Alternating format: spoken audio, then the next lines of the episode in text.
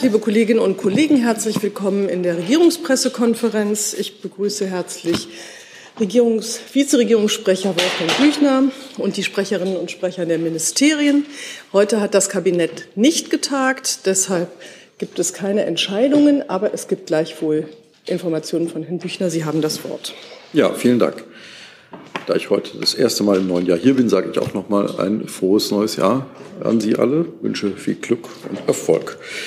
So, und ähm, wir ähm, möchten Sie darüber informieren, dass ähm, äh, jetzt auch eine Liste der deutschen Unterstützungsleistungen für die Ukraine neu veröffentlicht wird. Wie Sie wissen, steht Deutschland fest an der Seite der Ukraine und was wir an militärischer Unterstützung leisten, können Sie seit geraumer Zeit auf unserer Internetseite bundesregierung.de entnehmen. Und nun finden Sie dort auch eine Übersicht über unsere bilateralen Unterstützungsleistungen jenseits der militärischen Hilfen. Das ist eine gute Gelegenheit, die ganze Breite der Leistungen in allen Bereichen seit dem 24.02.2022 darzustellen. Allein die Summe der Leistungen von mehr als 12 Milliarden Euro spricht für sich. Hinzu kommen die Leistungen, und das sehen Sie dann in der Übersicht, die nicht quantifizierbar sind oder der Ukraine über die EU zugutekommen. Das wäre das eine Thema. Sollen wir direkt ich weiß, dass dazu? es Fragen zum Komplex Ukraine gibt, äh, Herr Scholkwer zum Beispiel, oder ähm, auch wenn es ein bisschen in eine andere Richtung geht. Gut, also zu diesem Thema würde ich äh, vielleicht äh, eine alte Frage stellen. Wann kommt denn der Leopard 2 auf diese Liste?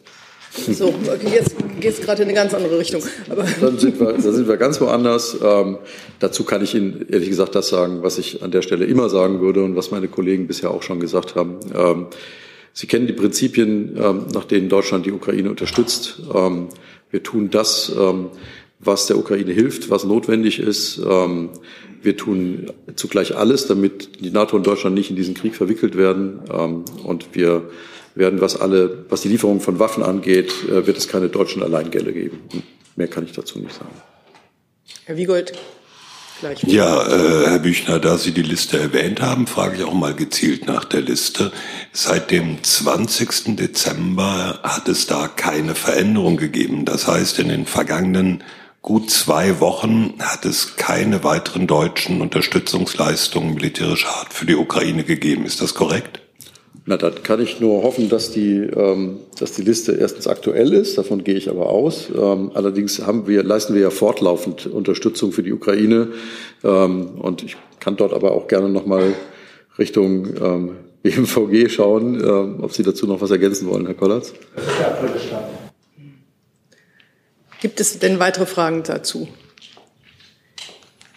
Herr Scholkwa, wollten Sie mit der Ukraine auch noch weitermachen? Nein, das ist ein ganz anderes Thema. Gut, dann so. Dann machen Sie Dann weiter. machen wir die- Dann sind, genau, bitte.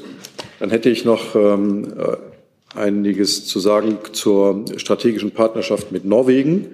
Ähm, die Reise des ähm, Bundesministers Habeck nach Norwegen ist Ihnen ja schon äh, angekündigt worden. Wir möchten heute noch mal darauf hinweisen, ähm, dass wir unsere enge Kooperation mit Norwegen weiter ausbauen wollen. Dabei geht es um den Ausbau der Windenergie auf See, der Wasserstoffwirtschaft, den Ausbau der Infrastruktur für erneuerbare Energieträger sowie die Speicherung von CO2. Norwegen ist für Deutschland ein ganz besonderer Partner. Die Zusammenarbeit ist ein Musterbeispiel für eine strategische Partnerschaft in vielen wichtigen Bereichen. Norwegen ist jetzt Deutschlands wichtigster Energielieferant. Und die umfangreichen und verlässlichen Lieferungen aus Norwegen wäre die Lage in Deutschland in diesem Winter um einiges schwieriger. Auch für die Transformation im Energiebereich, die auf unserem Weg in die Klimaneutralität nötig ist, spielt Norwegen als verlässlicher Partner eine zentrale Rolle. Auf diese besondere Partnerschaft wollen wir hier noch mal hinweisen. Gibt es dazu weitere Fragen? Das scheint mir nicht der Fall zu sein. Dann gibt es eine Reiseankündigung des Auswärtigen Amtes. Vielen Dank. Morgen am 5. Januar wird Außenministerin Baerbock nach Großbritannien reisen. Dort wird sie mit ihrem Amtskollegen James Cleverly zum ersten deutsch-britischen strategischen Dialog zusammentreffen. Es ist eine gemeinsame Pressebegegnung geplant. Die soll um circa 17 Uhr deutscher Zeit stattfinden. Ähm, Außenministerin Baerbock holt mit der morgigen Reise ihren Antrittsbesuch im Vereinigten Königreich nach, der im vergangenen Jahr mehrfach äh, verschoben werden musste, zuletzt am 9. Dezember wegen eines Unwetters in, beim Abflug in Dublin. Vielen Dank. Dankeschön. Gibt es dazu Fragen? Das scheint mir auch nicht der Fall zu sein. Dann hatte ich verschiedene Fragen, die zum Thema Silvester noch nachgearbeitet haben. Herr Steinkohl, wollen Sie da beginnen? Nicht. Wo sind denn jetzt die, die alle? Ja, Herr Maurer dann. Ja, es äh, entspinnt sich ja jetzt im Nachgang der Silvesternacht der Attacken eine Diskussion um Integration von Migrantinnen und Migranten. Inwieweit ähm, hält die Bundesregierung diese Debatte für angebracht? Und gleich als Nachfrage, sehen Sie Versäumnisse und Nachholbedarf bei Integrationsarbeit? Vielleicht vorweg zur Einordnung. Der Kern der Debatte, ähm, äh, um die es da bei diesen, ähm, bei diesen Geschehen an der Silvesternacht geht, ist ja nicht der sogenannte Migrationshintergrund oder, oder die Förderung nach Böllerverboten. Worum es da geht, ist, ist viel wesentlicher. Es geht um einen Angriff auf den Rechtsstaat. Hier wurden Staatsbedienstete wie Polizei und Rettungskräfte, aber auch ehrenamtliche Helfer angegriffen, die lebenswichtige Aufgaben für unsere Gesellschaft ausführen. Der Rechtsstaat muss diesen Angriff mit aller Konsequenz beantworten. Äh, und äh, wie Sie wissen, sind in den letzten Jahren richtigerweise äh, strafverschärfende Regelungen beschlossen worden und die müssen jetzt auch konsequent umgesetzt werden. Was das Thema Migrationshintergrund hingeht, angeht, es ist bei solchen Situationen immer richtig, genau hinzuschauen und deshalb ist es auch gut und richtig, dass die Landespolizeien da jetzt einen genau, die da einen genauen Überblick haben, jetzt ein ganz präzises Lagebild erstellen. Aber das sollten wir auch abwarten. Eine Nachfrage habe ich Sie richtig verstanden. Sie sehen, also die Bundesregierung sieht eine Debatte über die Integration von Migrantinnen und Migranten vor diesem Hintergrund nicht für angebracht. Ich habe ja gesagt, dass man genau hinschauen muss und dass man aber bitte das Lagebild abwarten muss, bevor man irgendwelche Debatten führt oder irgendwelche Konsequenzen zieht. Danke. Herr Lose dazu. Ähm, Herr Büchner, zumindest die Berliner Polizei hat ja schon einen Teil zumindest des Lagebildes heute ähm, veröffentlicht. Sie kennen das, 145 Festgenommene und davon ähm, 45 Deutsche, die anderen nicht. Also da gibt es ja schon ähm, ein, zumindest ein erstes Lagebild. Wie beurteilen Sie denn die eben gestellte Frage vor diesem Hintergrund? Genauso wie Sie eben beantwortet haben, Herr Lose, ist, wir brauchen ein Lagebild für ganz Deutschland und nicht für jetzt eine Stadt. Hatte ich Herrn Haug da noch zu, richtig? Zu dem Thema? Bitte. Ähm, wäre es nicht auch äh, Aufgabe der Integrationsbeauftragten, sich da ein bisschen weitergehend zu äußern? Ich weiß, es gab gestern eine Äußerung bei Twitter. Ähm, wir haben sie mehrfach angefragt. Aus Termingründen hat sie sich nicht dazu geäußert. Oder passt das nicht zu Ihrem Aufgabengebiet? Ich glaube, es passt zu der Haltung, dass wir ähm, erst Dinge aufklären und uns dann äußern. Ähm, dass wir nicht ähm, vorher beginnen mit Debatten, bevor wir nicht genau wissen, äh, wie, wie die Lage sich dargestellt hat. Und ich glaube, das ähm, sollten wir auch tun, sollten in Ruhe abwarten und aufklären, was passiert ist. Herr Lose nochmal. Kurze Nachfrage nur noch. Dürfen wir das als Ankündigung verstehen, dass, wenn denn alle Lageberichte vorliegen, es auch von der Bundesregierung eine umfassende Bewertung äh, geben wird? Und dann gleich dazu, was haben Sie da für einen Zeithorizont? Ich kann da äh, jetzt nicht sagen, wann ähm, das komplette Lagebild vorliegen wird, ähm, aber selbstverständlich wird sich auch das Bundesinnenministerium mit dieser Frage beschäftigen und sich mit den, mit den äh, Behörden der Länder austauschen ähm, und gegebenenfalls, wenn nötig, dann Konsequenzen aus diesen Erkenntnissen ziehen.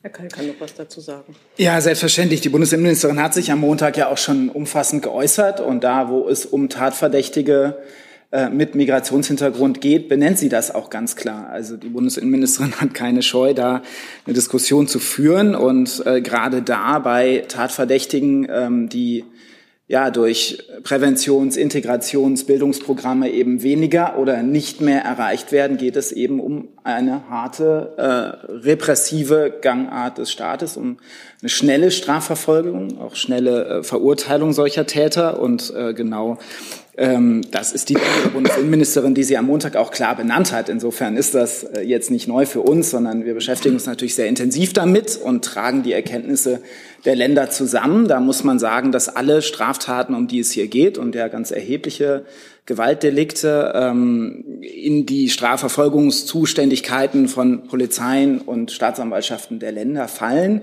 Das heißt, die Ermittlungen laufen überall dort in den Bundesländern, ja ähm, leider nicht nur in Berlin, sondern an vielen Orten. Und genau da werden die Tatverdächtigen und auch deren äh, Nationalitäten und deren Hintergründe ermittelt und jetzt zusammengetragen. In Flächenstaaten dauert das häufig etwas länger als in Stadtstaaten, bis alle Polizeibehörden das über die Polizeidirektionen, über die Landesinnenministerien zusammengetragen haben. Aber wir rechnen damit, dass ähm, innerhalb der nächsten Tage es auch ein bundesweites Bild gibt. Ähm, aber dafür sind wir natürlich ähm, von den Zahlen und Erkenntnissen der Länder abhängig. Die tragen wir zusammen. Und dann gibt es auch einen Bericht des Innenministeriums dazu.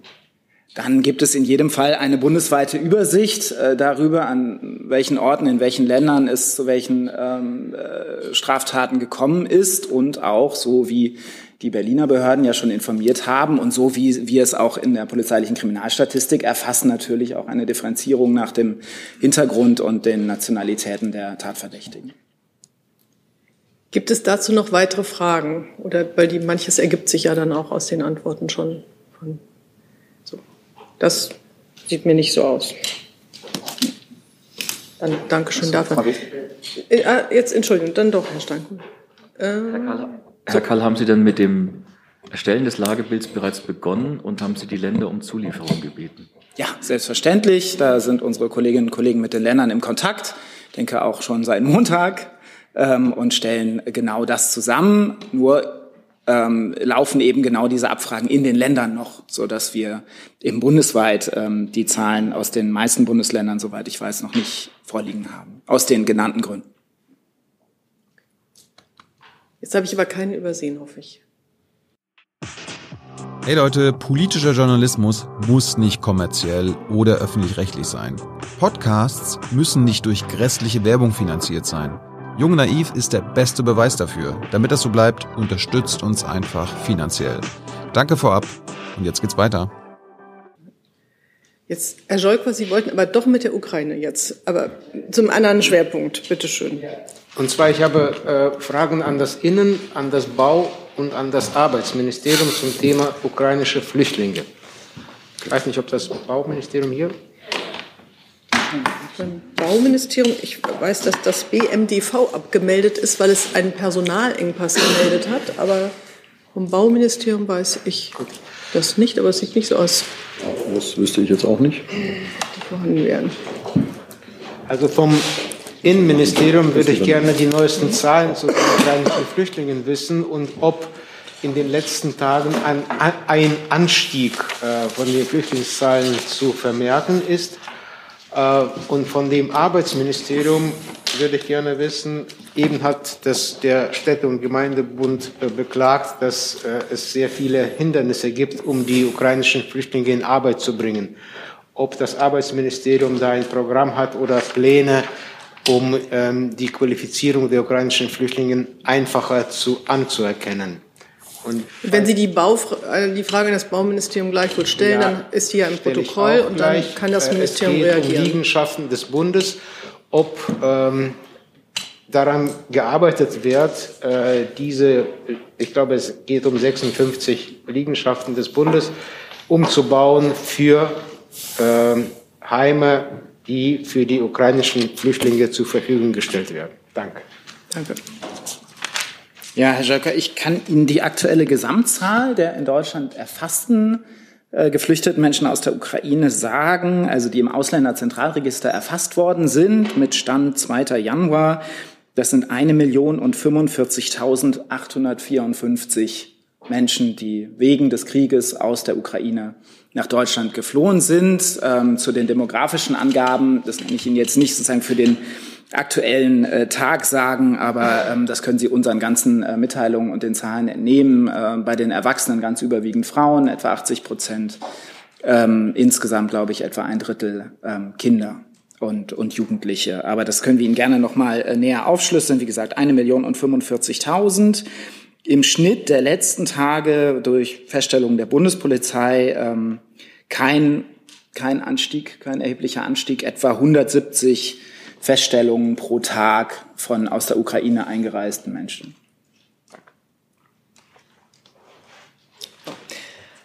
wenn ich es jetzt richtig äh, zusammenkomme. Also zum einen ähm, habe ich die Pressekonferenz nicht verfolgt, weil ich mich auf diese Veranstaltung vorbereitet habe. Insofern kann ich konkrete Äußerungen jetzt aus der letzten Pressekonferenz hier nicht ähm, kommentieren.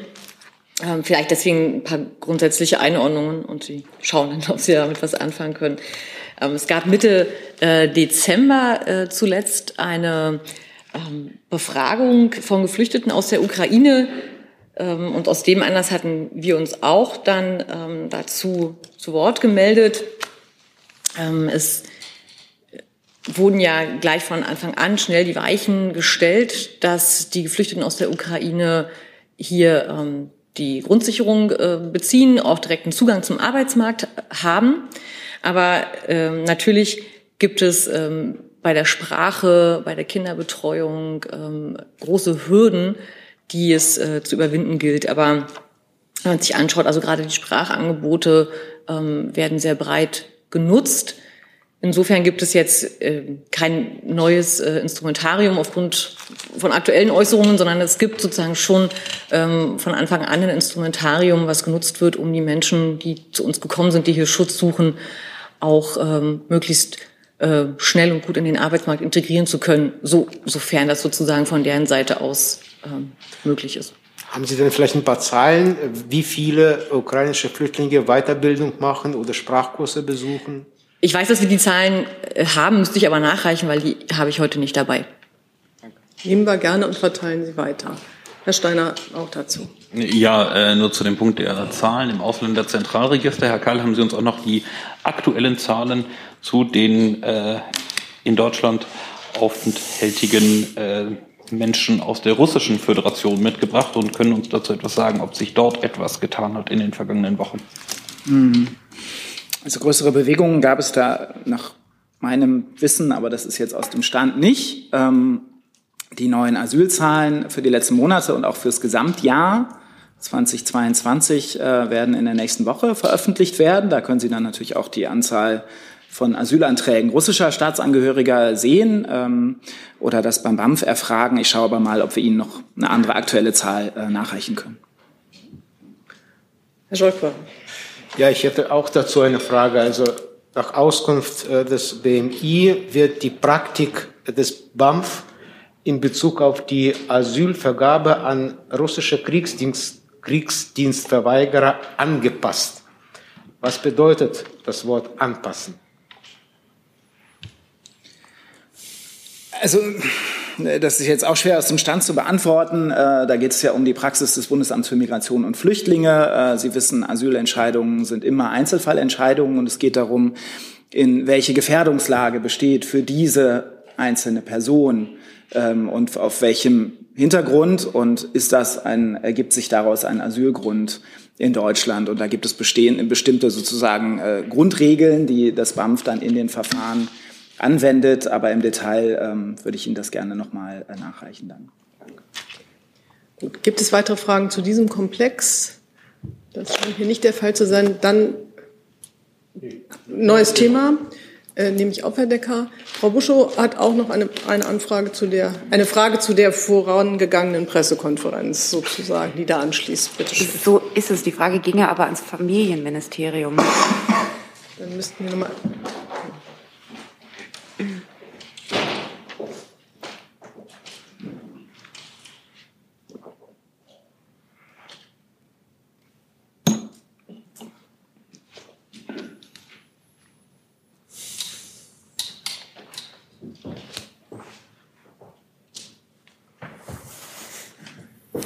Der Deutsche und Städte- und Gemeindebund hat hier auf, mit Verweis auf den sich abzeichnenden drohenden Personalmangel den Rechtsanspruch für die Betreuung von Grundschulkindern im Ganztag, der ab 26 schrittweise eingeführt werden soll, in Frage gestellt, wenn äh, eine Aussetzung angeregt. Deswegen würde mich von Ihrer Stelle interessieren, wie bewerten Sie diese Forderungen und wie bewerten Sie auch das, ähm, was der Städte- und Gemeindebund quasi bemängelt oder wo er die Schwierigkeiten sieht? Denken Sie auch, dass es schwierig wird, diesen Rechtsanspruch 2026 umzusetzen? Werden genügend Erzieherinnen und Erzieher da sein? Ich äh, bitte um Nachsicht, das geht mir ähnlich wie der Kollegin aus dem Arbeitsministerium. Ich konnte die Pressekonferenz nicht verfolgen und kann Ihnen von daher ähm, darauf jetzt noch hier an der Stelle ähm, keine Auskunft geben. Wir gucken, was ich nachreichen kann. Ja, das Problem, was Sie geschildert haben, sind ja, es gab ja auch im vergangenen Jahr eine Studie der Bertelsmann Stiftung, die das auch schon mal in den Raum gestellt haben und bezweifelt haben, dass genug Personal da sein wird, um diesen Rechtsanspruch erfüllen zu können. Also vielleicht können Sie es allgemeiner bewerten, ohne jetzt die, auf die konkrete Forderung einzugehen. Ich bitte um Nachsicht. Ich würde das gerne nachreichen, damit das auch Hand und Fuß hat und jetzt nicht aus dem Stegreif kommt. Herr Steiner, auch dazu? Ja, denn ähm, auch äh, wenn man den konkreten Wortlaut nicht kennt, äh, die allgemeine Positionierung der Ministerin ist ja möglicherweise dann doch möglich. Ähm, plant Frau Paus den Anspruch auszusetzen oder hält sie daran fest? Ich muss mich, fürchte ich, wiederholen. Ich würde das gerne nachreichen, damit das alles äh, Hand und Fuß hat und das werden wir tun. Also, dann freuen wir uns, wenn wir das nachgereicht bekommen und verteilen es dann gerne unter den Mitgliedern. Jetzt habe ich das Thema äh, Energie, äh, und zwar Herrn Koch, der zur Gas- und Strompreisbremse Bedarf hat. Ja, ich habe ein, zwei Fragen an das Bundesfinanzministerium zur Gas- und Strompreisbremse. Also dann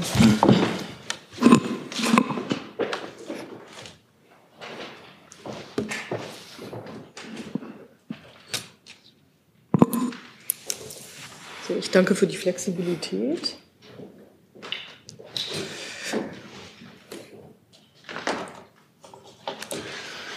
Im vergangenen Jahr hat die Bundesregierung es nicht mehr hingekriegt, äh, die Frage der Besteuerung der äh, Einsparungen der Privathaushalte im Rahmen der Gas- und Strompreisbremse zu regeln. Planen Sie, das in diesem Jahr nachzuholen? Ähm, ja, danke für die Frage. Ich kann Ihnen dazu jetzt aktuell keinen aktuellen oder neueren Stand mitteilen. Ich schaue gern, ob wir Ihnen da sonst noch nachreichen können. Können Sie das heute im Laufe des Tages tun? Ja, bemühen wir uns drauf. Danke. Danke. Gut, auch gerne an die Bundespressekonferenz und wir verteilen Mhm. das dann unter den Kollegen. Dazu ähm, gehört dann auch die Frage, wann diese Umsetzung in diesem Jahr passieren soll oder angepackt werden soll, wenn Sie diese planen. Okay, das, das nehmen wir dann auch mit. So, dann hatte ich das Thema Agora noch bei Herrn Kliss. Und zwar mit Fragen an das Verkehrsministerium und an das äh, Bundeswirtschaftsministerium. Das Verkehrsministerium hat sich ja wegen Personalengpässen heute abgemeldet, hört aber vielleicht zu und kann diese Frage aufnehmen und nachreichen.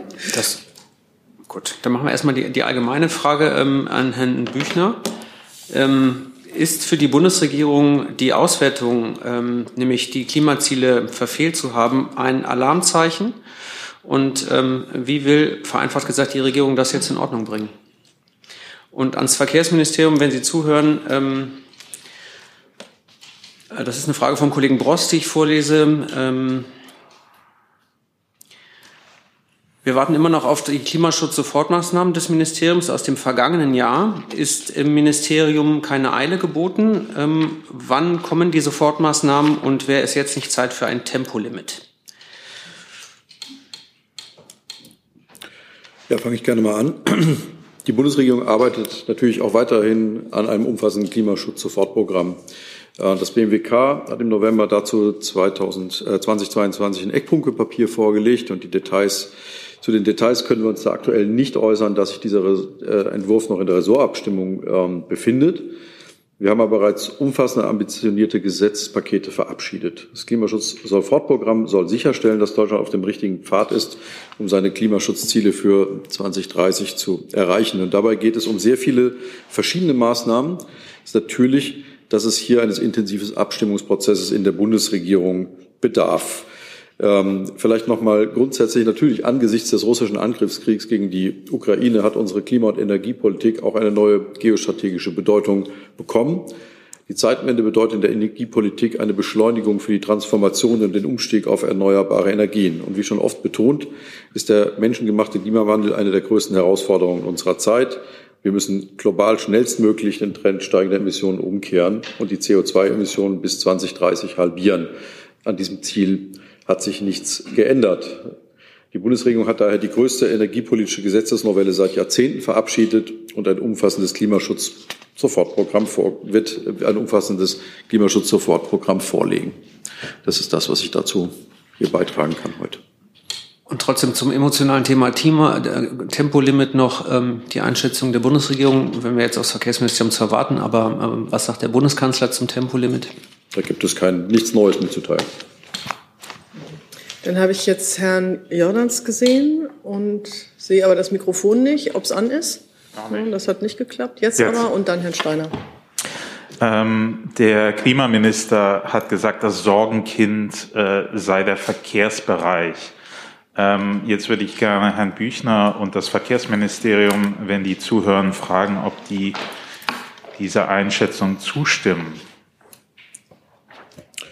Wie Sie wissen, ist ähm, dass, ähm, das BMDV sowie das BMWSB und das BMWK haben im letzten Jahr Sofortprogramme für die einzelnen Sektoren vorgelegt, weil der Verkehrssektor und der Gebäudesektor 2021 ihre Klimaziele verfehlt hatten. Und diese Sofortprogramme wurden im Expertenrat für die Klimafragen zur Begutachtung vorgelegt. Die Ergebnisse des Prüfberichts fließen jetzt in das umfassende geplante Klimaschutz-Sofortprogramm ein. Ja, aber ist dann der Verkehrssektor auch äh, aus Ihrer Sicht hier das Sorgenkind? Wie ist ich mache mir da Ihre Bewertung nicht zu eigen. Das, was ich, ich zu dem Thema sagen kann, habe ich gesagt. Herr Steiner? Dass wir da, ich meine, es ist ja nun naheliegend. Wenn wir, wenn wir die Ziele verfehlt haben in 21, müssen wir an der Stelle arbeiten und das tun wir aber auch. Also das ist Ihre Definition dann. Der Klimaminister bezeichnet das als Sorgenkind und Sie sagen, wir haben Arbeit und das tun und, da, und damit beschäftigen wir uns auch. Alles klar. Der Klimaminister kann, glaube ich, ja, ich kann das, noch was ergänzen. Ich kann das natürlich ergänzen. Sie, äh, die Äußerung äh, des Ministers hier gerade in Bezug auf die Vorausberechnung, eine vorläufige Berechnung von Treibhausgasemissionen 2022 gemacht hat. Ähm, Stichwort Sorgenkind Verkehr. Ähm, hat er, hat er auch äh, die Woche deutlich gemacht, dass das Bundesverkehrsministerium und äh, wir als Bundesklimaschutzministerium Einigkeit darüber haben, dass wir eine große Lücke, Emissionslücke im Verkehr haben. Ähm, das steht überhaupt nicht zur Debatte. Das ähm, ist klar für beide Häuser und äh, dementsprechend ist auch der Handlungsbedarf skizziert ähm, und die heutigen Zahlen, wie gesagt, das sind vorläufige Berechnungen, bestätigen diesen Handlungsbedarf noch einmal ganz deutlich. Das ist sicherlich ist keine neue Erkenntnis, sie wird noch mal bestätigt. Ähm, und ähm, äh, der Minister ruft da einfach eben auch noch mal zu Engagement in diesem Bereich auf. Ähm, und was ich noch mal rein für den Zahlen sagen möchte, ist, dass die endgültigen Zahlen zur Treibhausgasemission erst 20 äh, im März dieses Jahres wie jedes Jahr nach dem Klimaschutzgesetz vorgelegt werden, dann vom Umweltbundesamt in der Regel Mitte März, rund um den 15. März, dann liegen die vorläufigen Zahlen vor. Also heute, das sind eben auch Vorausberechnungen, vorläufige Berechnungen ähm, und noch nicht die endgültigen Zahlen. Das ist mir noch mal wichtig zu betonen. Herr Steiner. Herr Haufe, ich kann das gut nachvollziehen, dass Sie im Sinne des Koalitionsfriedens jetzt hier nicht äh, äh, den Wortlaut des Ministers äh, noch einmal äh, wiedergeben, wortwörtlich. Dennoch, ich will es gerne tun. Anders als beim Gebäudebereich ist es bisher nicht gelungen, eine Perspektive zu entwickeln, die das ändert, bezogen auf das Problem Verkehr. Hier besteht dringender Handlungsbedarf. Was bedeutet das ganz konkret? Was wird von wem erwartet? Und Herr Büchner teilt der Bundeskanzler, für den Sie ja hier sprechen, an der Stelle die Auffassung. Ja, der Minister äh, erwartet, dass die große Emissionslücke im Verkehrsbereich entsprechend in den nächsten Jahren geschlossen wird. Und zwar eben anhand eines Maßnahmenprogramms, das wir im Klimaschutz-Sofortprogramm beschließen sollten. So haben wir es gemeinsam in der Regierung vorgesehen. Ähm, darauf weist der Minister nochmal äh, mit Nachdruck hin. Die Bundesregierung arbeitet gemeinsam an der Lösung dieses Themas. Herr Jordans? Ja, noch eine Nachfrage zu dem, was ähm, Herr Haufe gesagt hat.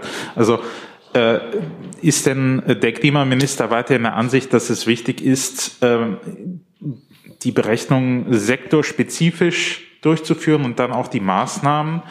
Oder ähm, wäre er bereit, wie es, äh, ich glaube, das Klima, äh, Entschuldigung, das Verkehrsministerium bevorzugt, äh, vielleicht doch äh, sektorübergreifendere Berechnungen zu machen, so dass der Verkehrssektor vielleicht etwas von der ähm, äh, von dem Erfolg anderer Sektoren profitieren könnte und so seine Emissionen äh, dann auf ein akzeptables äh, Niveau senken könnte. Ähm, Sie sprechen jetzt auf die Diskussion rund um die Novelle eines Klimaschutzgesetzes an. Auch das diskutieren wir hier in der Bundesregierung. Und ähm, zu den Sektoren würde ich gerne auf das äh, gesamte Klimaschutzkonzept verweisen, dass wir nicht nur national, sondern immer auch europäisch sehen müssen. Die Sektorenberechnungen ähm, Industrie, Verkehr, Landwirtschaft, ähm, Abfallwirtschaft äh, und Verkehr, diese haben wir uns europäisch gewählt. Das sind europäische Vorgaben, das sind äh, bewusst gewählte Kategorien, äh, um eben entsprechend ähm, Maßnahmen auch zielgenauer ähm, beschließen äh, zu können und ähm, natürlich ähm, definieren zu können. Deswegen sind diese, ganz, sind diese Kategorien äh, oder diese Sektoren äh, ganz entscheidend für äh, die Klimaschutzgesetzgebung. Und wie gesagt, es sind europäische Kategorien, nicht nur äh, deutsche Kategorien. Gibt es dazu weitere Fragen?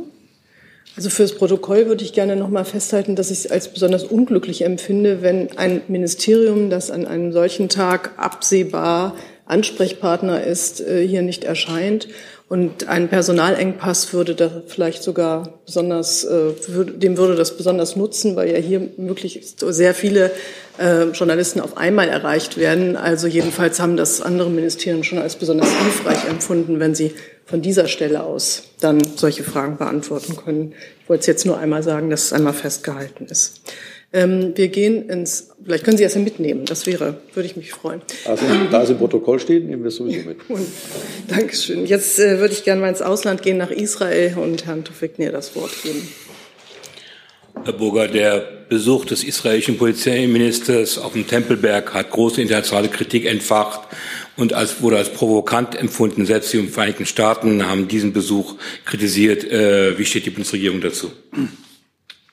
Ja, Sie haben vielleicht gesehen, dass auch unsere Botschaft in Tel Aviv äh, gestern darauf reagiert hatte. Die Bundesregierung lehnt einseitige Schritte, die den historischen Status quo auf dem Tempelberg gefährden, ab. Und das haben wir immer wieder deutlich gemacht. Dieser gestrige Besuch ist eine Provokation und deshalb lehnen wir dieses Vorgehen ganz klar ab. Wir erwarten, dass die neue israelische Regierung sich zu einem Fortbestand der erprobten Praxis rund um die heiligen Städten in Jerusalem bekennt und weiteren bewussten Provokationen Einhalt gebietet. Das wichtigste Element dieses historischen Status quo am Tempelberg Haram al-Sharif ist es, einerseits allen Gläubigen und Interessierten Zugang zu diesem Areal zu ermöglichen und zugleich eine ungestörte, würdevolle Ausübung muslimischer Feierlichkeiten und Gebete in und um die Al-Aqsa-Moschee zu gewährleisten. Um dies zu gewährleisten, braucht es eine enge Zusammenarbeit zwischen den zuständigen israelischen und jordanischen Stellen sowie auch enge und direkte Kontakte zwischen Israel und den Palästinensern. Gibt es weitere Fragen dazu? Bitte schön. Ja, eine Nachfrage, Herr Burger. Ähm, der israelische Premierminister Benjamin Netanyahu hat ja betont, ähm, dass keine Änderung des Status angestrebt ist. Und mir ist aus Ihren Äußerungen auch noch nicht klar geworden, ähm, in welcher Form dieser Besuch gegen den Status verstößt, weil der Besuch von israelischen Staatsangehörigen auch jüdischen Glaubens auf dem Tempelberg ist ja in diesem Status vorgesehen, lediglich das Gebet dort ist untersagt. Ähm, wenn Sie genau zugehört haben, äh, habe ich ja gesagt, äh, es geht uns um ähm, einseitige Schritte, die den historischen Status quo auf dem Tempelberg gefährden. Und dazu gehören eben auch äh, Provokationen. Ähm, deswegen sehen wir die israelische Regierung und vor allem Premierminister Netanyahu in der Pflicht, dass solche Provokationen insgesamt, vor allem aber natürlich aus dem Kabinett unterlassen werden.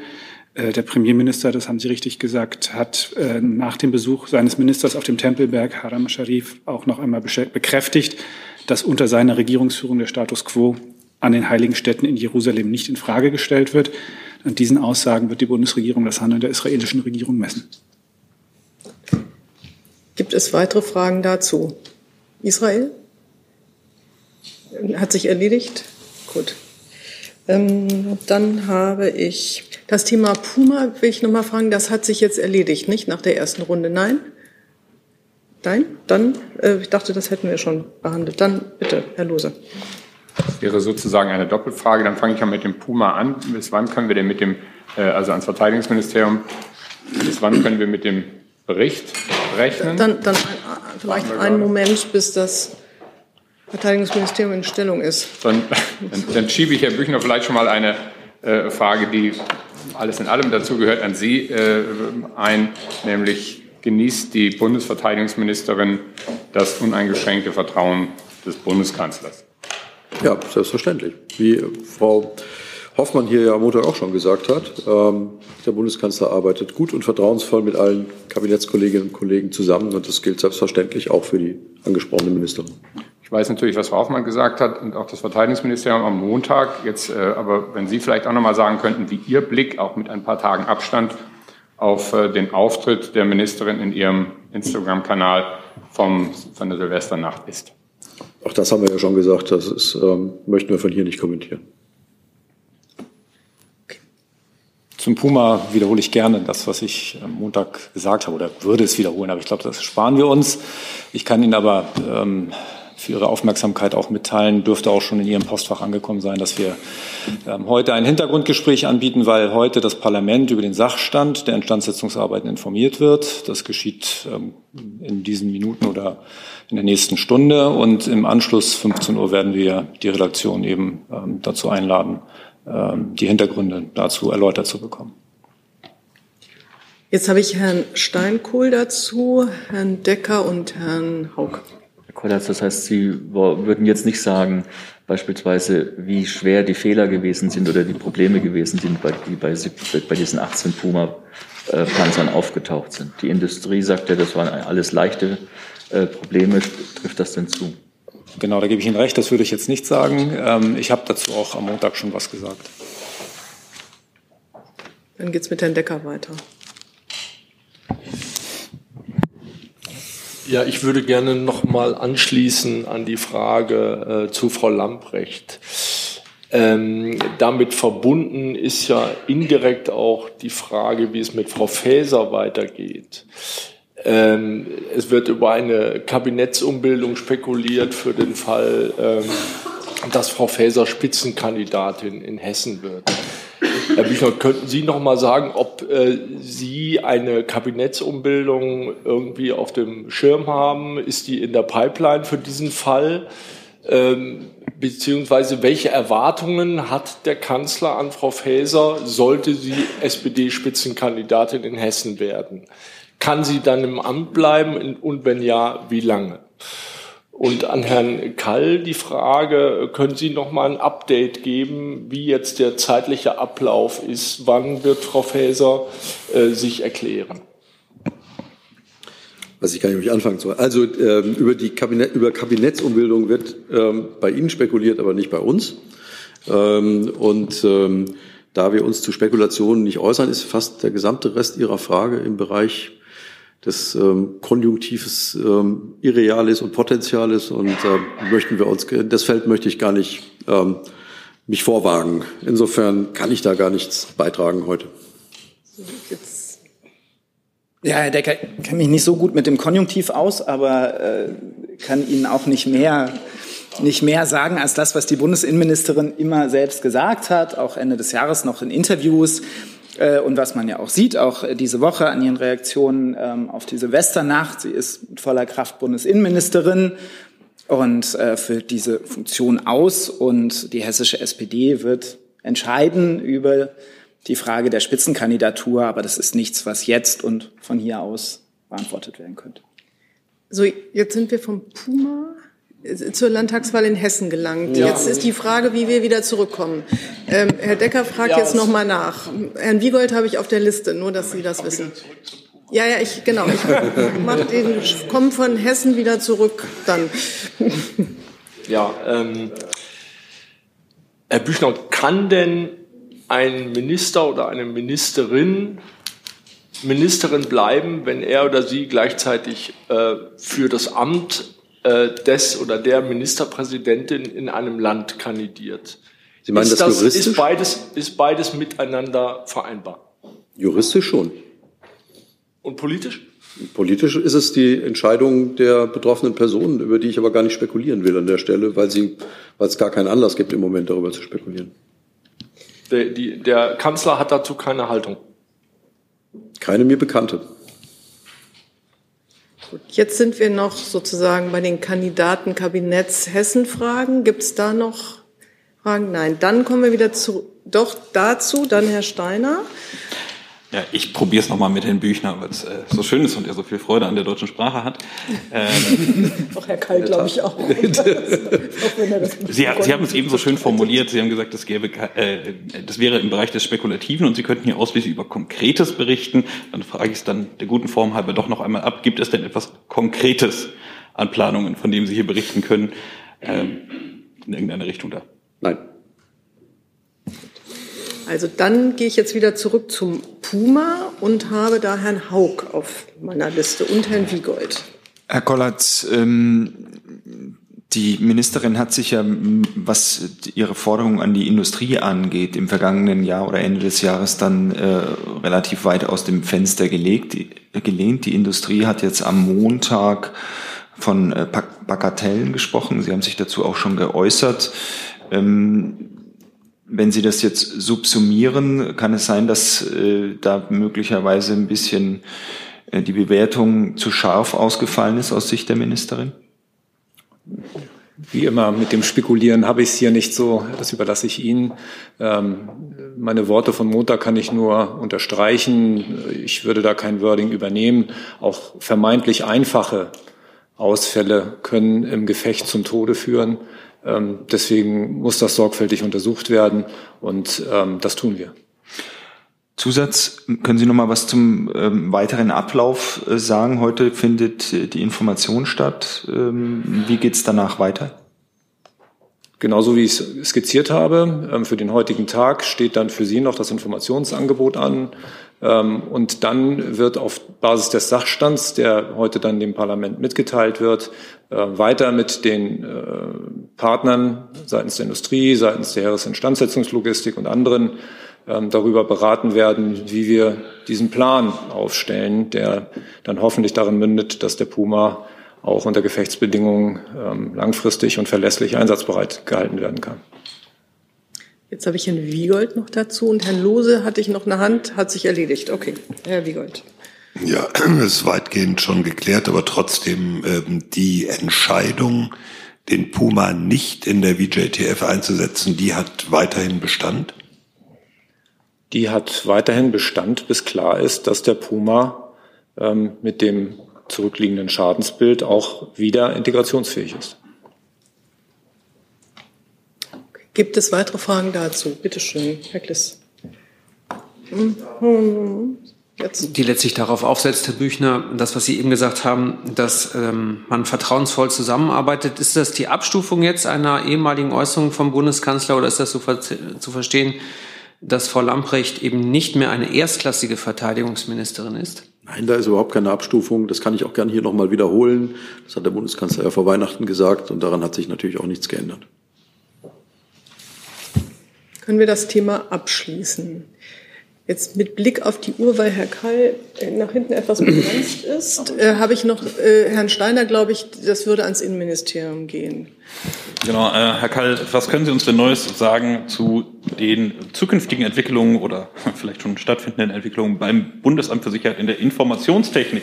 Gibt es dort bereits etwas äh, zu verkünden, sowohl was Präsidentschaft als auch was äh, die Unabhängigkeit des BSI angeht? Äh, ja, also das Bundesamt für Sicherheit in der Informationstechnik nimmt äh, seine Aufgaben wahr, seine sehr wichtigen Aufgaben äh, zum Schutz der Cybersicherheit in Deutschland ähm, und wird aktuell von seinem bisherigen Vizepräsidenten geführt. Ähm, über die künftige Präsidentin oder den künftigen Präsidenten des BSI soll äh, bald entschieden werden und äh, eine Nachfolge dann eben auch vorgestellt werden. Ähm, und zur Frage einer ähm, stärkeren Unabhängigkeit des BSI und der notwendigen Grundgesetzänderung, um das BSI zur Zentralstelle zu machen. Das sind Fragen, an denen gearbeitet und zu denen auch in der Koalition äh, beraten wird. Dann dazu die Nachfrage zum zweiten Punkt. Der erste scheint ja noch offen zu bleiben vorerst. Ähm, meines Wissens hatte der Haushaltsausschuss dem BMI mit Frist Jahresende ein Konzept abverlangt. Liegt dieses Konzept inzwischen vor? Ich weiß jetzt nicht ganz genau, äh, welches, äh, welches Papier Sie meinen, aber ich frage gerne die Kolleginnen und Kollegen und melde mich. Hi, Tyler hier, Producer von Jung und Naiv. Ohne euch gibt's uns nicht. Jeder Euro zählt und ab 20 landet ihr als Produzenten im Abspann auf YouTube. Weiter geht's. Gibt es jetzt noch Fragen, die sich genau an das Innenministerium richten? Dann würde ich die nämlich jetzt mal vorziehen. Bitte schön, Herr Jordans. Jetzt, nee, der muss das sein. Ja, ja? Ähm, weil es da um Einreiseregeln geht. Ähm, vielleicht das Innenministerium. Es geht um die China-Reisenden. Äh, aber auch das BMG könnte da betroffen sein. Ähm, Vielleicht stellen Sie doch mal Ihre Frage. Ja. Und zwar wird ja äh, gerade in Brüssel diskutiert, ähm, ob man eine gemeinsame Linie finden kann äh, bezüglich der ähm, Test. Ja, Verordnung für Einreisende aus China. Jetzt würde ich ganz gerne wissen, wie jetzt die Haltung der Bundesregierung ist. Manche Länder sagen, sie brauchen keine Tests äh, würden aber zumindest gerne eine Sequenzierung ähm, von Abwasser aus den ähm, Flugzeugtoiletten haben. Ähm, wie, äh, was hält die Bundesregierung dafür notwendig? Soll ich ich kann gerne starten. Sie haben es schon angesprochen, heute tagt äh, das, äh, dieser europäische Re äh, Reaktion, Krisenreaktionsmechanismus IPCR. Ähm, wir werden da äh, reingehen mit der Haltung, dass wir eine einheitliche europäische Regelung äh, anstreben.